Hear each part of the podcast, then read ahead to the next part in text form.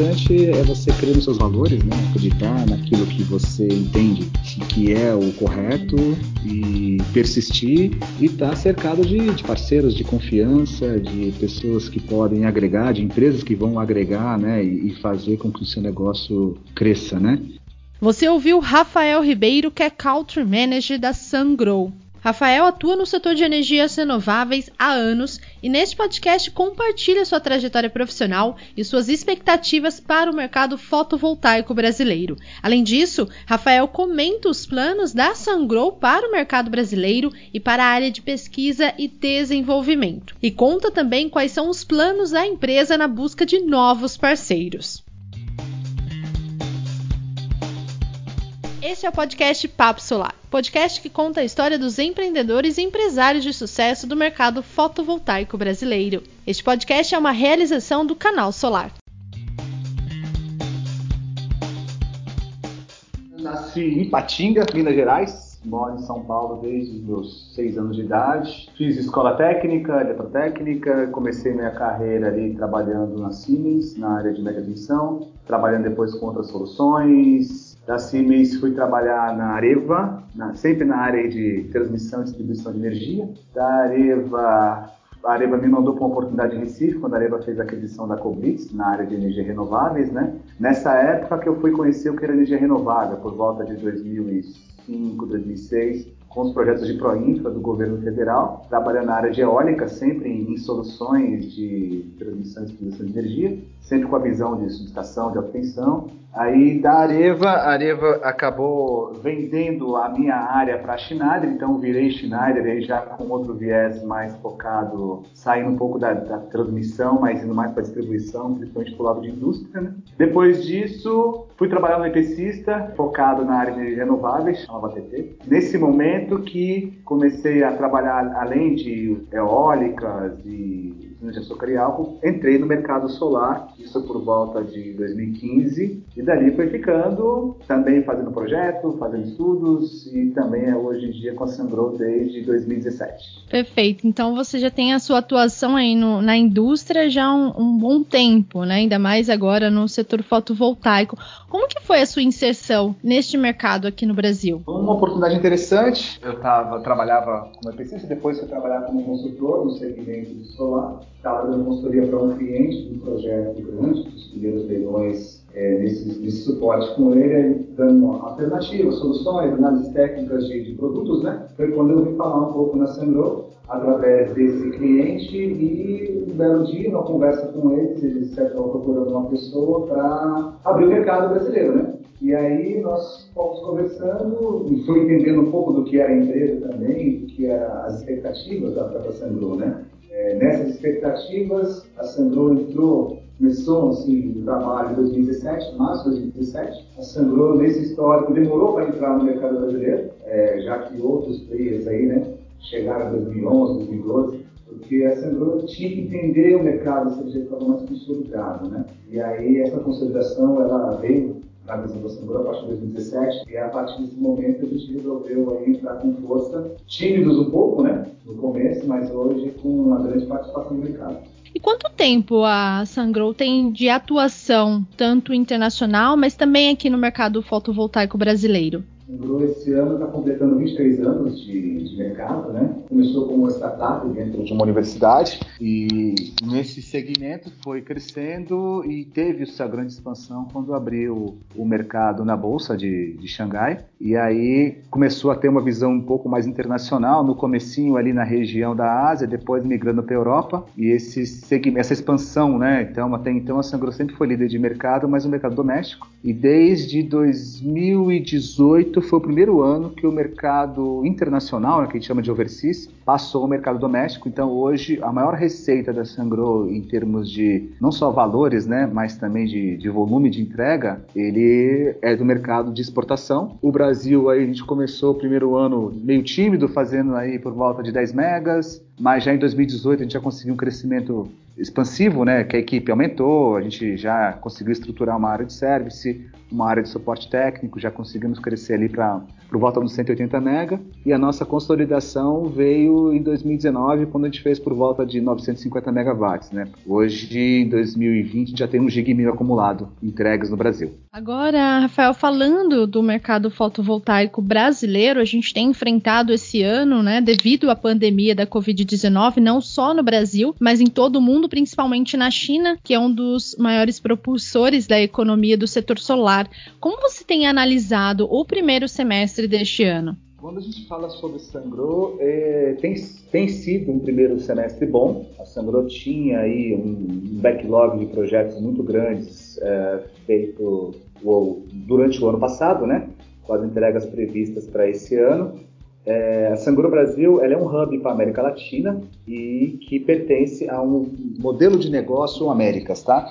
E como América Latina, nós estamos aí por volta de 25% acima do, do budget estimado desse ano. O que é positivo, né? A gente conseguiu fazer uma carteira muito grande o ano passado para poder fazer as entregas desse ano. Quando a gente fala um pouco de mercado brasileiro, o que, que nós temos sentido, né? É, a gente vê que o mercado houve um crescimento exponencial. No trimestre desse ano, o volume de importação, né, de entrada de produtos, ele mais que dobrou em relação ao ano passado. Isso gerou um volume um pouco alto de estoque da grande maioria, já que é, as importações foram adiantadas, depois veio a questão aí da Covid-19, afetando o volume de vendas, mas mesmo com afetando esse volume, você vê ainda assim um volume do segundo trimestre também de importação maior do que o ano passado. O que a gente entende que mesmo com toda a dificuldade, né, é, acho que no nosso modelo de produto inversor, o câmbio ele joga negativo contra nós, então prejudica um pouco o volume do negócio, porém o preço de módulo também, já que o módulo é o grande peça-chave dentro do,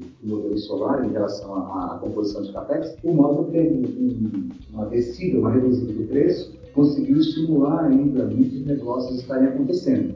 E nós, como Sandro, ano passado, 90% do nosso número ele foi em cima do mercado de GD. No mercado de usina central, nós tínhamos algumas restrições, principalmente quando se falava de finando e geração de conteúdo local. Então, esse mercado é um pouco mais restrito. Nós passamos o ano passado trabalhando na, nas opções de soluções o mercado de centralizado, né? Então, hoje, nesse ano de 2020, eu diria que mais de 60% da nossa receita vir de usinas centrais que a gente conseguiu aí fechar no final do ano passado, começo desse ano. Então, a nossa expectativa desse ano é de, de ser um ano bom, mas um ano mais com um volume maior de usinas centrais, né, de investidores centrais, do que de investidores em termos de potência. E já que você comentou, Rafael, sobre o mercado de geração distribuída, o Canal Solar ele realizou recentemente, inclusive já está em nosso site, um levantamento sobre como que foi a alta deste primeiro semestre deste ano em comparação com o primeiro semestre de 2019. E segundo o balanço que a gente fez, a GD teve uma alta de mais de 70%. Como que a Sungrow ela está atuando nesse segmento do setor fotovoltaico? Como que tem sido o investimento da empresa em inovação e também mão de obra? Bom, a gente começou o ano aí bem motivado, com fizemos aí um budget desse ano de crescimento, de contratação. Nossa expectativa aí era crescer o time aí por volta de 30%. Ainda estamos nessa expectativa, visto que com esses projetos de centralizados, né, ele gera demanda, né, gera uma estrutura de engenharia um pouco mais forte do que o mercado de distribuição, que são modelos de negócio muito distintos, né. A gente divide internamente é, a nossa estrutura num grupo focado em distribuição, um grupo focado aí no, principalmente nos especistas, integradores e um, um grupo focado nos usuários finais, investidores para os de grande porte, né? E aí, quando você olha o mercado de, de, de GD para nós, a gente tem comparado com o ano passado, estamos em linha. Assim, eu esperava como crescimento uma expectativa um pouco maior, mas isso também é, é reflexo, por exemplo, para mim, muito claro do, da estratégia que a Sengro ano passado buscou, não só ano passado, mas durante esse tempo de, de Brasil, né? que foi trabalhar sempre com um parceiro forte e nosso parceiro foi a CIS. É ainda assim, isso continua sendo um parceiro nosso forte, né? Mas devido à situação que a CIS passou e então, toda a nossa receita em termos de geração distribuída com distribuidores, ela é um grande volume junto com a CIS, né? E a CIS tendo diminuindo a atividade dela aí desde março, isso diminuiu o nosso volume bastante consideravelmente e a gente tem aí se reinventado buscando novos parceiros, né? Tem parceiros de sucesso, a gente tem visto aí alguns trabalhos com alguns distribuidores que têm assim, superado as nossas expectativas. Isso muito também pelo próprio leque que a CIS deixou no mercado é, de produtos Sandro. Né?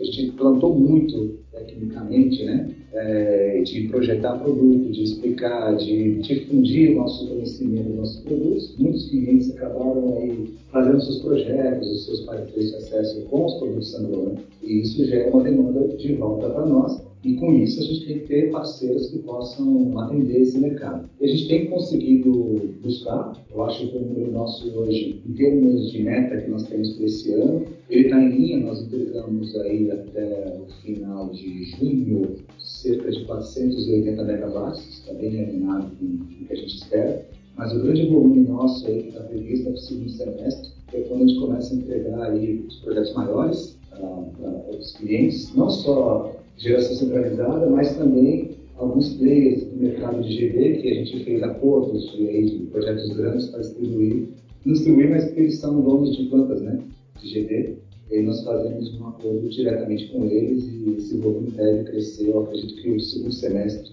seja aí muito melhor do que o primeiro semestre para nós, que não foi ruim.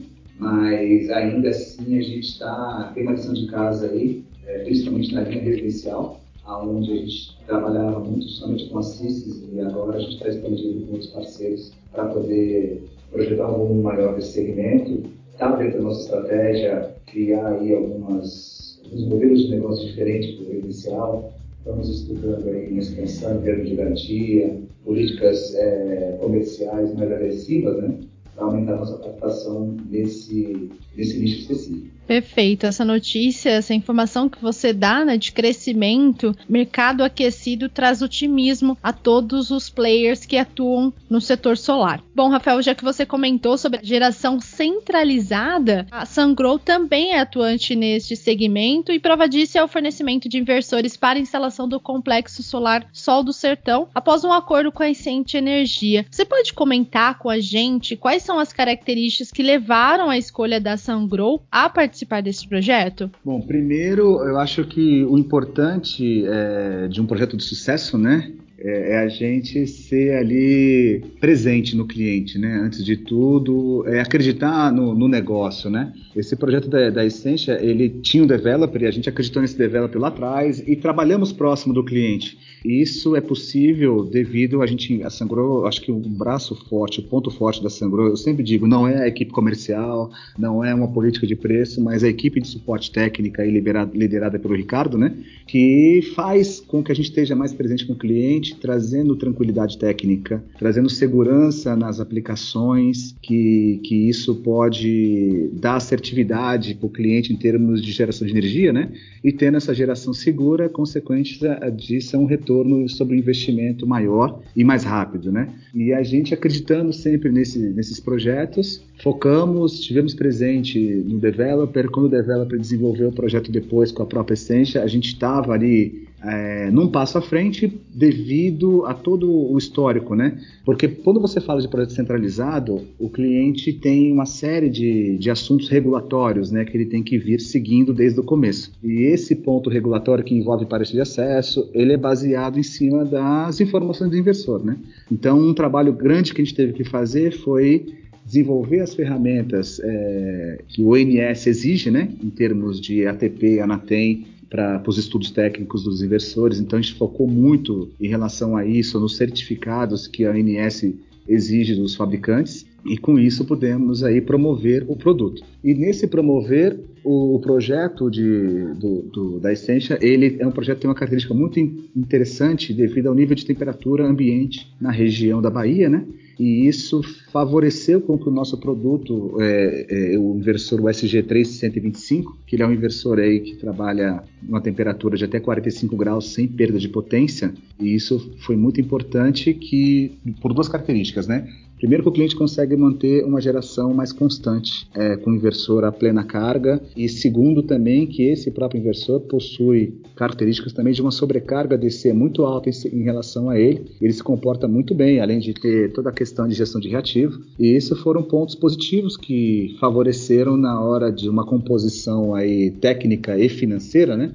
Que nos puder, que pôde trazer um, um sucesso entre nós e, e o Grupo Extension. Que ótimo, né? Até conversei com o Ricardo para o desenvolvimento de uma matéria que já está publicada no canal Solar sobre esse projeto do complexo, dando ênfase à geração de criação de postos de trabalho no Brasil. No momento, como a economia vem enfrentando é fundamental. Bom, Rafael, a Sangrow, ela também, ela atua no setor de armazenamento de energia. Eu vi que a empresa tem investido em pesquisa e desenvolvimento. Como que a empresa tem se preparado para fornecer esse tipo de solução no mercado fotovoltaico? Ah, esse é um mercado para nós assim super novo, né? Assim quando a gente fala de Brasil. Primeiro devido à questão regulatória, que eu acho que que isso ainda é um assunto pendente, né, em termos de país. A gente está aí, acho que o brasileiro ele é persistente e ele tenta se reinventar com soluções e nessas soluções a gente está tentando participar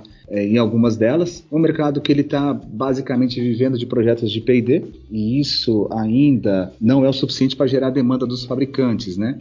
Mas como estratégia, a nossa ideia aqui foi ter uma pessoa dedicada a, a esse, a esse segmento. Então nós contratamos o Mauro que é um especialista nas soluções aí de, de storage, né? E a Sandro tem investido muito nisso. A gente acredita que esse é um negócio do futuro não, não só a questão da a visão não é nem a bateria, né, mas o modelo de negócio de armazenamento. Então nós temos aí uma joint venture com, com a Samsung para projetos aí de grande porte. Ainda nesse segmento, devido às mudanças rápidas de tecnologia, a Sangro também fez uma aquisição de, de um outro fabricante para produzir baterias também para outros segmentos, segmentos residenciais e também nos segmentos comerciais. Então hoje a gente tem uma, uma gama muito grande aí de soluções que ele vai de 5 kW para um projeto residencial até 6 megawatts para um projeto de usina.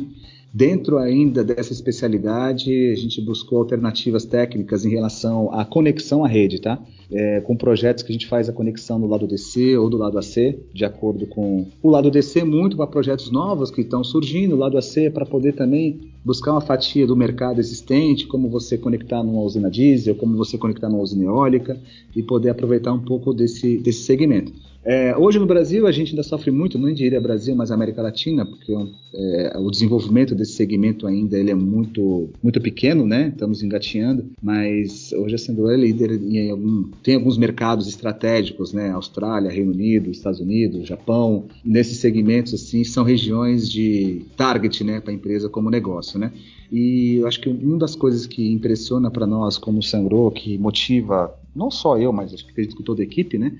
É o nível de desenvolvimento. A área de R&D é muito efetiva, a empresa sempre tem uma visão aí de futuro como negócios, né? Então, a todo momento nós estamos aqui desenvolvendo produtos, é, conseguimos trazer soluções. Quando a gente fala de, eu vou falar um pouco mais do armazenamento, né? Mas a Sangrola tem visão do mercado muito localmente. Então, a gente trouxe produtos agora atendendo regulações em termos de microgeração, mini geração para o Brasil. Mas na área de armazenamento, a Sangrola já estuda soluções aí de hidrogênio para armazenamento, são tecnologias que já estão aí em fase de estudo do nosso lado para que a gente entende que daqui a dois, três anos isso já seja uma realidade de mercado. Então, nosso objetivo é muitas vezes entender o produto, mas também entender a, solução, a integração, sendo que a área de storage, na nossa visão, acho que é um mercado aí que tem futuro, promissor, e ainda vai ter muitos players grandes aí que vão vir para o Brasil no futuro para tentar ocupar esse espaço. Com certeza, esse ponto que você falou sobre a importância da pesquisa e desenvolvimento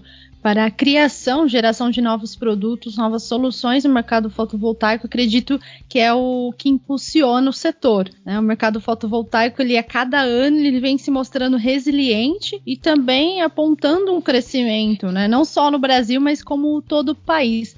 Vou aproveitar, Rafael, pela sua atuação nesse setor. Qual a análise que você faria desde a implantação né, do marco regulatório que a gente tem da REN 482, Resolução Normativa 482, até hoje? Quais foram os passos que você destacaria que fez com que o mercado fotovoltaico brasileiro conseguisse deslanchar aqui no país? Primeiro, acho que o mais importante, que é um ponto aí que tem que ser levado em conta, né, que o Brasil tem uma das tarifas mais caras do mundo, né? Eu acho que isso foi o, o marco principal aí para incentivar é, todo consumidor, né, poder ser o seu gerador e aí dali foi se abrindo outros modelos de negócio, né? Só que eu acho que, além disso, que isso foi o pontapé inicial que deu espaço para os primeiros projetos, a cadeia do solar globalmente ela evoluiu, né? Então você vê o preço dos componentes que vem caindo ano a ano. Então, historicamente, isso, o produto já caiu mais de 50% daquilo que foi no passado. A tecnologia também sendo investido, né? E aí a eficiência dos produtos melhorando. Claro que isso está muito longe ainda de outros segmentos, né? Que se você tem uma eficiência sei lá, no aerogerador se é 50%, o solar ainda está longe disso, né? Mas quando você compara 2012 é, dentro de uma regulação nova aí para 2020, a evolução da, em termos de potência do módulo, eficiência dos módulos, isso teve um, um crescimento, né, muito grande. Aí quando você puxa também a questão das soluções de fixação. Você fala aí de solução fixa, tracker, isso também gera valor, né? Em termos de produção de energia, que melhora o resultado da planta no caso de um projeto maior. Os inversores também evoluíram. Você tinha no passado aí eficiências de 96% por volta aí de 2014. Hoje você está falando em, em, em eficiências aí de 98, 99%, até às vezes até mais de 99%, dependendo do tipo de máquina e aplicação. E acho que todo esse conjunto que, que fez com que o mercado ganhasse espaço e principalmente aí a resiliência né, do investidor, dos integradores aí, que todos aí vivem desse segmento e é uma batalha diária. E isso impulsionou e fez com que também os grandes players globais né, viessem para o Brasil também a apresentar tecnologia. Se no passado você tinha aí dois, três fabricantes de módulo, aí hoje você já tem uma cadeia gigante dos, do, dos top 10 aí, vamos dizer, dos Tier 1, né? Globais já estão aqui presentes, a grande maioria deles, a mesma coisa válida para os inversores, e a todo momento chega fabricantes novos, tentando buscar o seu espaço, e isso tudo acho que é saudável para o setor, né? É, acho que é importante, a concorrência é importante, porque isso gera é, uma qualidade maior, uma exigência maior no mercado, né? E quem tiver competência, capacidade, seja tecnicamente, comercialmente, vai sempre ter seu espaço no mercado. Com certeza o mercado fotovoltaico brasileiro ele foi se especializando e isso fez com que muitos players importantes, principalmente na China, que é o principal mercado, viessem para o Brasil vendo o potencial do país. Bom, Rafael, a gente encaminhando agora para o final do podcast, eu gostaria que você comentasse um projeto do qual você tem orgulho de ter participado, mas que ao mesmo tempo foi desafiador. Queria que você contasse o que você aprendeu disso. Eu acho que um projeto desafiador para mim, é, como experiência assim profissional foi começar uma atividade, né? Uma empresa do zero. Acho que os desafios aí foram grandes, né? Em termos de dificuldades. O chinês, ele é um, um tipo de, de pessoa muito fácil em termos de trabalhar depois que você tem a confiança deles. Então a gente no começo você sofre muito com relação a querer estrutura. Primeiro você tem que entregar para depois pedir, né? Eu acho que também trazer é, os parceiros, os companheiros de trabalho, acho que foi também acreditar no modelo de negócio, né? Imagina você vir com uma empresa chinesa, por mais que globalmente é um líder de mercado, mas no Brasil o brasileiro em si é, tem essa questão com o chinês, né? Então de você tentar mostrar que você tem um produto que tem qualidade, tá? não é só preço, né? Por preço. E eu acho que isso foi desafiador, a gente conseguiu conquistar um espaço, mas assim, eu, eu um projeto que eu me recordo bem e, e, que fez a gente assim fixar do lado da China, para a China enxergar o país como desenvolvimento, foi o primeiro projeto do mundo onde a Sangro aplicou o inversor SG 125 de 125 kW. Foi um projeto com a EDP. A EDP é, comprou, foi o primeiro cliente no mundo adquirir esse produto. Então isso também foi um trabalho que técnico, comercial, mas que deles acreditarem também no plano, na empresa e, e ter assim aceitado esse desafio conosco. Então você imagina que em 2017 a primeira venda global desse inversor de 125 fizemos para a IDP por volta de, se eu não me engano, foram 13 mega e hoje nós já temos mais de 575 mega instalado desse inversor. É basicamente um terço do que a Sangro tem no Brasil operando. É o inversor de 125, onde a IDP, um cliente brasileiro, foi o primeiro cliente do mundo a, a ter o produto. Isso eu acho que foi desafiador e é motivo de orgulho. Com certeza. Bom, Rafael, agora a gente deixando uma mensagem para quem ouve o Papo Solar. Qual conselho você gostaria de ter ouvido quando você ingressou no mercado fotovoltaico brasileiro e você gostaria de dar a quem já atua há bom tempo, mas também quem pensa em ingressar nesse mercado? Eu acho que o maior conselho se chama resiliência, né? É acreditar. Eu sei que é difícil, né? Porque muita coisa joga contra, né? É uma mudança de regulação joga contra, é, o dólar joga contra, a concorrência joga contra, em termos de qualidade.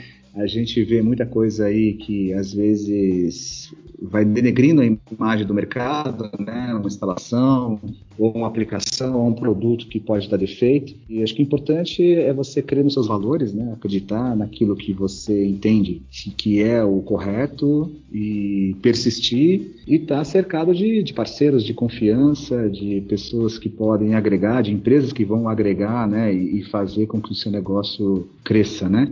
E do nosso lado, como Sangrou, nosso objetivo é ser parceiro. Então a gente tem poucos, por exemplo, poucos distribuidores, a gente escolhe ter poucos distribuidores por opção para trabalhar com qualidade. Então nesse nessa troca de negócios, né, é um vai e vem dos dois lados e, e isso dá para fazer somente se você tem com quem contar e enxerga uma, uma mão dupla, né? Então, acho que o principal é isso: é resiliência, é acreditar na, naquilo que você entende como, como correto, né? E estar tá cercado de parceiros. E a Sandro pode ser um parceiro para quem quiser fazer negócio conosco.